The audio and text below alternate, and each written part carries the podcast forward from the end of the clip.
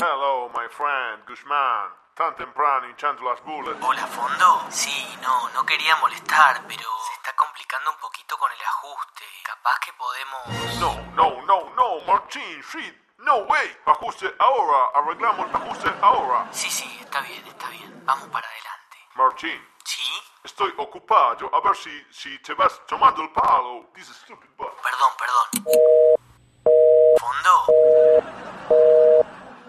Cuando terminó el primer año pandémico hubieron muchas conversaciones como esta entre Guzmán y el fondo en la que se pusieron de acuerdo en un plan. Bueno, ponerse de acuerdo es un decir porque en realidad Guzmán hizo caso después de algún tirón de orejas y se estableció que se iba a llevar adelante un ajuste en el país con el objetivo de normalizar la economía en términos capitalistas. Le hace reducir el déficit fiscal, gastar menos en subsidios, salud y educación y hacer más baratos los salarios para los empresarios nacionales y extranjeros que quieran ganar dinero a costa de la explotación de los trabajadores. Qué trucazo, ¿no? Este ajuste iba a tener tres asaltos programados, uno sobre las jubilaciones, el segundo sobre los salarios y el tercero sobre las tarifas.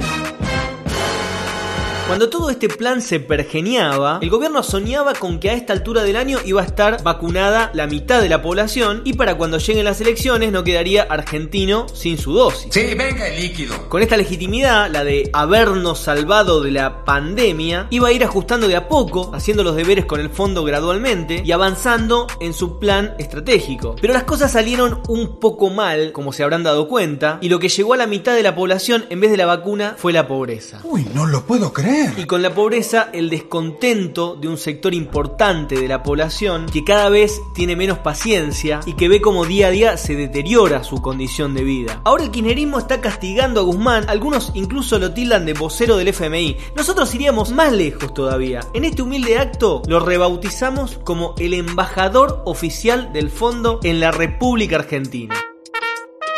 Pero ahora, si la propuesta de Guzmán es continuar con el ajuste dictado por el fondo, ¿cuál es el plan del kirchnerismo? Porque ahora se los ve muy cocoritos contra el tarifazo, pero del salario no dijeron una palabra, ni cuando lucharon los autoconvocados de la salud, ni cuando los gremios pactaron un salario mínimo de miseria. Está re mal eso. Lo que el kirchnerismo está planteando es aumentar, pero un poquitín menos. También dicen que hay que emitir pesos para poder repartir algunos IFES hasta que lleguen las elecciones y después sí, habiendo ganado las elecciones, hacer las tareas del fondo. Ninguna de las propuestas es alternativa para los trabajadores. Guzmán plantea hacer lo que dice el fondo ahora y el kirchnerismo hacerlo después. Los tipos ven que la cosa está complicada, a los de abajo se nos acaba la paciencia, tomaron notas de la enorme pelea de los elefantes de Neuquén y de las rebeliones populares que como la de Colombia siguen presentes en la región. Por decirlo simple, el horno no está para bollos y por eso plantean administrar el ajuste, pero de ninguna manera plantean no hacerlo. Puede ser, pa. Y mientras se pelean por arriba, pero terminan acordando, los trabajadores siguen perdiendo poder adquisitivo mes a mes. La inflación del año ya acumula un 17% y anualizada da alrededor del 60%. La política de ajuste del gobierno podría tensionar demasiado la vara y desatar el descontento de amplios sectores, como ya lo vimos en Neuquén. Y además este gobierno no tiene la fortaleza que tenía el primer año de la pandemia. Las presiones por derecha e izquierda y el hartazgo de cierta parte de la población con la inconsecuencia del Ejecutivo para manejar las restricciones, por ejemplo suspender las clases pero mantener abiertos los lugares de trabajo para que los capitalistas sigan facturando, erosionaron el poder de mando del fernandismo, tener la última palabra en lo que se hacía frente a la pandemia. Todo